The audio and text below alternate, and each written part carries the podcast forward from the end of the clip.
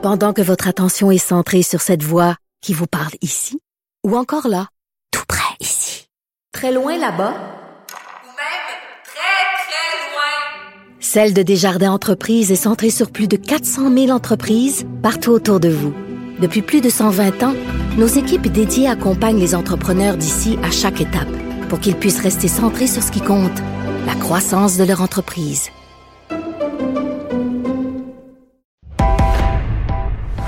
Il connaît tous les dessous de la politique. Chef du bureau d'enquête de l'Assemblée nationale. Antoine Robitaille. Là-haut sur la colline. Là-haut sur la colline. Cube Radio. Bon jeudi à tous. Aujourd'hui à l'émission, Enrico Ciccone, ancien hockeyeur professionnel et maintenant député libéral de Marquette, présente ses critiques du rapport du Comité québécois sur le développement du hockey. Même s'il adore son sport, Enrico croit qu'il ne peut prendre toute la place. Il y a d'autres sports qu'on doit développer au Québec. Je lui fais remarquer que les sports nordiques, notamment, méritent quand même un peu plus d'attention car notre pays, c'est l'hiver, comme chantait l'autre. On s'est entendu là-dessus et surtout sur la nécessité de parler du ski de fond, évidemment. Mais d'abord, mais d'abord, c'est l'heure de notre segment politique française.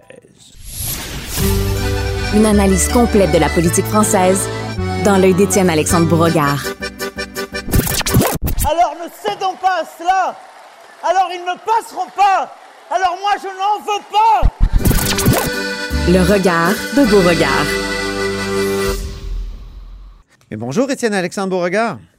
Bonjour Antoine. Notre correspondant à Paris, accessoirement essayiste, auteur du schisme identitaire au Boréal, étudiant en philosophie et en sciences politiques à l'Université Laval. Et il est en session d'échange, là, ça, ça achève, dans la capitale française. Et évidemment, c'est là qu'on le rejoint. Parlons de Jean-Luc Mélenchon. Jean-Luc Mélenchon, euh, meilleur score à gauche au premier tour des présidentielles. Et euh, il vient de recueillir les fruits de tout ça, je pense, et réaliser une nouvelle union populaire, écologique et sociale. Décris-nous un peu cette union-là, parce que le, le NUPES, comme on peut l'appeler, ça, ça rappelle des unions euh, célèbres du passé, à gauche.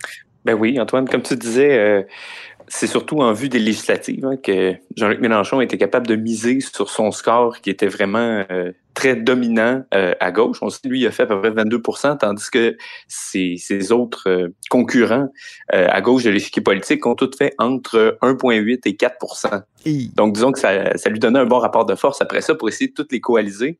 Ce qui a donné, comme tu l'as dit, la nouvelle Union populaire écologique et sociale, euh, une, une coalition qui inclut la France insoumise, le parti de M. Mélenchon, le Parti communiste, les Verts et le Parti socialiste, le parti historique, mais très déclassé de la gauche française, qui a été même d'ailleurs le parti de gauche qui a fait le moins à la présidentielle. Ah oui, ça a été une Euh. catastrophe avec euh, à sa tête euh, ou comme candidat, candidate la mairesse de Paris, Anne Hidalgo. Eh oui, tout à fait, qui a récolté 2 dans sa ville même. Et donc, ça donne une coalition au nom inusité, comme tu le disais. on- les gens savent pas exactement comment le prononcer. hein. Il y en a qui disent NUP, il y en a qui disent NUPS, il y en a qui disent NUPES, il y en a même qui disent NU, comme Nouvelle Union. Et bref, le but de cette structure, c'est de proposer une seule candidature dans chaque circonscription pour rassembler tous les votes de gauche en vue des législatives. Puis oui, ça rappelle, comme tu le disais, euh, des anciennes coalitions qui ont eu lieu, notamment, bon, il dirait le Front populaire en, en 1936, mais plus récemment aussi euh, l'alliance entre euh, François Mitterrand et euh, Georges Marchais en vue des présidentielles de 81. Et bon, c'est toujours dans l'air un peu hein, la question d'union des gauches. Il y en a beaucoup qui y ont rêvé. Et là, il semble que Mélenchon a été capable de la réaliser justement à cause de son score qui était euh, des lieux devant tous ses autres concurrents, de telle sorte que il y avait vraiment euh, le gros bout du bâton pour une négociation. En fait. Est-ce qu'on peut dire que tout va bien alors euh, pour la gauche?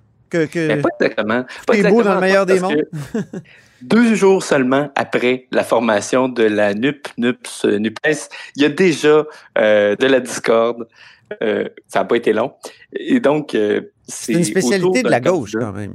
Oui, oui, mais écoute, en France, c'est aussi une spécialité de la droite. En fait, je pense que c'est un peuple très chicanier. Oui, c'est ça. Ben, ils débattent. Des fois, des fois, je, je Oui. les trouve meilleurs que nous sur les débats. Nous, on Ah, est plus dans le consensus. Tu as, bien raison, mais bon, hein, on pourrait dire que les, les chicanes intra-partisanes, on connaît ça aussi au Québec. Et mon Dieu, oui. Euh, toujours est-il que euh, là, la, la discorde, la première, euh, ça peut être d'une série, c'est autour d'un candidat euh, qui s'appelle Taha Bouafs, plutôt d'un ex-candidat, faudrait-il dire, euh, que M. Bouafs est un militant indigéniste, donc très à gauche, flirtant parfois avec certaines revendications islamistes, qui a été condamné pour... Les indigènes de la République, ça, c'est les Oui, voilà, exactement, c'est ça, les indigénistes.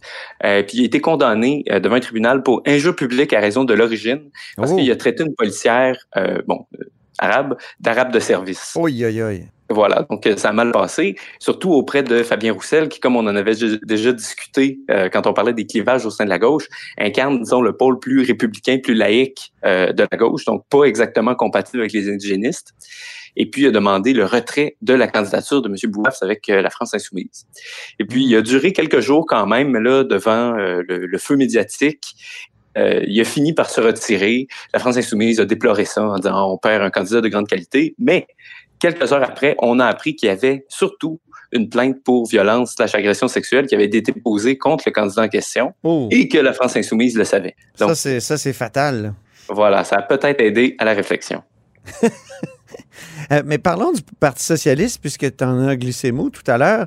Il y a aussi des mécontents, puis c'est nul autre que l'ancien président François Hollande qui n'est pas content. Lui, le quasi-candidat, hein, il a a comme fait, euh, comment dire, il, il a failli être candidat, lui, au premier tour. Oui, ben François Hollande, de ce temps-ci, j'ai l'impression qu'on se demande un peu qu'est-ce qu'il veut faire de, de sa peau, là. Parce que, ben, comme beaucoup de personnes du Parti socialiste qui sont plus centristes, qui sont plus habituées au pouvoir, euh, très littéralement dans son cas, euh, il est un peu hésitant à l'idée de lier son destin à celui de la France insoumise, qui est un peu l'équivalent de Québec solidaire euh, en France. C'est-à-dire qu'un parti qui est plutôt à gauche de la gauche, pas habitué du pouvoir, qui a jamais exercé le pouvoir. Et Mhm. puis, euh, il a critiqué l'accord en général. Il dit ah c'est la ruine pour le PS qui est un grand parti de gouvernement et il dit c'est pas une union qui est équilibrée parce qu'il y a trop de candidats de la France insoumise. Puis Ah. surtout c'est pas une union qui est crédible sur le plan du programme. Ah oui, pourquoi? Et ben parce que c'est le programme de la France insoumise que euh, Mélenchon a demandé. C'est vraiment un programme de gauche de gauche. Hein? Oui, oui, oui, tout à fait. Et puis, euh, notamment sur l'Europe, qui a toujours été une des, des points forts des socialistes. Euh, Mélenchon n'est pas du tout européiste. Au contraire, il veut briser des, des traités européens pour être encore plus euh, étatiste et plus social euh, dans sa gouvernance. Donc, c'est pas le genre de choses qui rallie des figures comme François Hollande, mais surtout au niveau de la question des circonscriptions. Hollande, qui toujours est hésitant quant à son avenir ou à son présent politique, pensait peut-être se porter candidat dans son ancienne circonscription en Corrèze, mais en vertu de l'accord, c'est réservé à un candidat de la France insoumise. Donc, Ah. il y a une raison de plus de pas être content. Je comprends. Mais pour reparler du programme du NUP ou du NUPES, euh, c'est comme si euh, dans le temps, dans, dans- à la fin des années 70, début des années 80, c'est comme si Marchais, chef du Parti communiste de France, avait imposé son programme à Mitterrand. Oui, oui, pratiquement. Ben, il faut dire que si c'était Marché qui avait été plus fort politiquement et électoralement que Mitterrand à cette époque, puis dans une telle ampleur comme c'est le cas aujourd'hui, il aurait peut-être réussi. Hein. Parce ça. que ce genre de choses-là, c'est c'est- tout est une affaire de rapport de force dans des négociations comme ça. Et surtout, euh, une autre chose que Hollande voit derrière ça, puis je pense que là-dessus, son diagnostic, c'est le bon, il dit, au fond, c'est un stratagème de Mélenchon, parce que même s'il a dit 2022, c'est ma dernière campagne, là, on voit qu'il y a encore... euh, il y a encore le feu sacré au fond de lui, puis il prépare 2017, en fait. Il essaye de garder toute la gauche unie sous sa bannière pour être capable de se présenter comme seul candidat. en 2027. 2017. Ah oui, 2027, bien sûr. Et un peu percer le, le plafond qui était par-dessus lui aux deux dernières élections, qui a fait en sorte qu'il n'a pas été capable de, de se rendre au second tour. Et là, c'est le nouveau chef quand même, là, malgré toutes ces affaires-là de toute la gauche. Oui, ça a l'air de ça pour le moment, mais il faut pas oublier quand même que Mélenchon, c'est une personnalité qui est extrêmement autoritaire. C'est une personnalité qui tolère pas vraiment le compromis ou les gens qui lui tiennent tête. Et pour ça, on a des, des moments marquants, des citations qui en attestent. La première, c'est lors d'une perquisition policière qui avait eu lieu dans les locaux de son parti après 2017. Il avait crié à la face d'un policier « La République, c'est moi. Ah oui. Il rappelle bien sûr Louis XIV, n'est-ce pas? Ben oui, on va l'écouter. Au nom de quoi vous m'empêchez d'entrer dans mon local? Au nom de quoi? Qui vous a donné cet ordre? Je suis un parlementaire. Ma touchez pas, personne Mélenchon. Vous ne me touchez pas Ne touchez pas C'est vous qui le touchez. Non, je ne vous touche Mélenchon. pas. Je vous dis que vous n'avez pas à m'empêcher d'entrer dans mon local. Nous ne sommes pas des voyous, des bandits, allez faire votre métier de policier. La République, c'est moi. C'est moi qui suis parlementaire. Poussez-vous de là, ouvrez-moi cette porte La République, c'est moi! Hey, c'est quelque chose quand même, hein? C'est vraiment un personnage. Et d'ailleurs, c'est un, un admirateur de Robespierre. Ah, ben, on dirait que ça ressort dans des moments comme ça. Hein. Exactement. Qui exige la soumission des autres. Ah oui, Et ça puis- faisait moment révolutionnaire comme, euh, comme épisode, ça c'est clair. Ben oui, puis il y a un autre moment euh, dans cette veine qui s'est passé, mais plus récemment, c'était dans la campagne présidentielle cette année, à Mm. l'émission euh, Face à Baba, qui est l'émission de Cyril Hanouna. Mm. Euh, j- J'aimerais dire tout le monde en parle, mais encore plus euh, humoristique. euh, on se prend pas au sérieux là. Oui, Ils oui. l'ont mis face à face à un policier euh, qui avait été impliqué dans une affaire de euh, brutalité policière, mais dont il avait été innocenté. Et puis Mélenchon a commencé à l'engueuler complètement en lui disant que, comme tous les autres policiers, il se soumettrait s'il était président et puis qu'il laisserait même pas euh, exercer des gens comme lui. C'était c'était vraiment violent comme empoigne. là. On a l'extrait encore. Je le suis, et si je suis élu, et vous le ministre vous de ne l'Intérieur, il police permettra pas à des gens comme vous nationale. de Vous continuer à ne exercer ce métier. Les policiers sont républicains. Vous, vous n'êtes pas républicain. Non, non, monsieur, moi j'ai connu la police de monsieur Bernard Delplat. à insulter Vous les policiers, ça, m'impressionnez pas, c'est pas la peine de hurler, vous n'êtes pas sur la voie publique. présidentielle. C'est ça. Euh, euh, Yannick, vous dites, vous dites que Vous obéirez comme les autres. Mais J'obéis parce que je- moi je suis républicain. Exactement. Comme tu le disais, Étienne Alexandre, il y a un petit quelque chose, même un gros quelque chose d'autoritaire chez lui. Et moi, j'ai écouté son entrevue sur le plateau de Laurent Ruquier. Là. On est en direct euh, récemment et Mélenchon, il était assez direct, justement. Ah oui, c'est c'est- c'est une de ses caractéristiques, je dirais pas qualité, parce que dans ce cas-là, ça me semble pas être une grande qualité. Mais il faut dire quand même que ce petit caractère euh, autoritaire, là, de, je vais pas dire que du chef, mais presque, ça semble être le modèle qui marche en politique française aujourd'hui. Hein, parce que quand on regarde les trois grandes figures qui s'imposent aujourd'hui, Macron, Mélenchon, Le Pen, ils ont un point en commun, c'est que leur parti est vraiment centré autour de leur stricte personne qui n'ont pas particulièrement de dauphin en vue. Puis plus encore, du moment qu'il y a une tête qui s'élève au-dessus de la mêlée, on la coupe pour être sûr que le chef reste le chef. Ah bon? Puis on voit. ah oui, ben Macron s'est débarrassé d'Édouard Philippe comme PM euh, Ouais. pour cette raison-là pendant la pandémie, parce qu'il était devenu le politicien le plus populaire de France. Et que traditionnellement, les présidents n'aiment pas quand leur premier ministre devient plus populaire qu'eux. Ah oui, fou. Et euh, Marine Le Pen a fait la même chose avec son conseiller Florian Philippot, qui avait pris beaucoup, beaucoup de place autour de 2017 dans sa campagne. Même chose avec Marion Maréchal, que ça n'a pas été capable de durer au sein d'un même parti. Et puis, euh, bon, Jean-Luc Mélenchon, on voit pas vraiment de successeur désigné dans la France insoumise, puis il a jamais voulu en préparer un. hein. C'est quelqu'un qui a été toujours, je pense, jaloux de son statut de petit chef au sein de la France insoumise, puis qui cherche à garder ça un peu euh, Mhm. avec euh, sa NUPS UPES. euh, quand Terminons en parlant de la droite maintenant. Est-ce que Mélenchon a vraiment réussi à, la- à déclasser Marine Le Pen comme opposition officielle dans l'opinion publique ou euh, est-ce Ben que oui. est- oui? Oui, puis c'est honnêtement vraiment impressionnant parce que depuis le, euh, le second tour, depuis la fin du second tour, il a pris le contrôle du récit euh, médiatico-politique de telle sorte que même s'il est arrivé troisième, on n'entend parler que de Jean-Luc Mélenchon et de sa nouvelle union euh, des gauches. Oui. Puis Marine Le Pen, c'est comme si elle était un peu en, en sous-marin, comme pendant la campagne présidentielle, on n'en entend pas parler du tout. Même si elle a eu 40 du vote, qu'elle est officiellement, en théorie, la première opposition à Emmanuel Macron, euh, c'est pas elle qui est vue comme ça dans l'opinion publique. Et puis, euh, c'est comme si l'opposition officielle était devenue de gauche de facto. Euh, et c'est ça, c'est très, très, très intéressant à l'effet que ça se concrétise.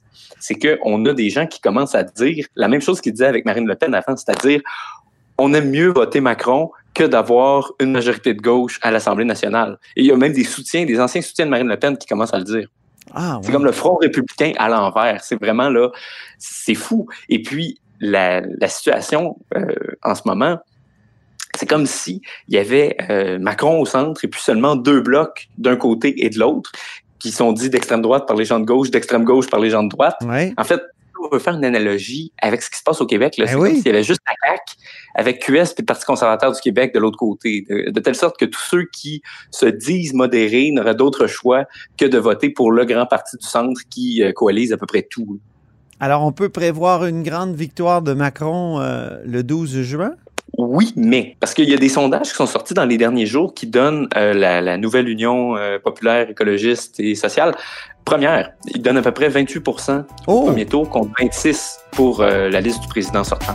Donc, ce serait possible qu'il au moins se faufile dans beaucoup de second tours, mais là, bien sûr, on sait comment la politique française fonctionne. Avec le report de voix, euh, c'est certain que Macron va être capable d'avoir une majorité pour le gouvernement. Très bien. Ben, on va suivre ça, puis on s'en reparlera avant que tu quittes la France. Comment tu termines euh, ta session d'échange, Étienne Alexandre? Oui, avec plaisir. C'était le regard de Beauregard euh, qui reviendra au moins une dernière fois avant la fin de la saison le 17 juin.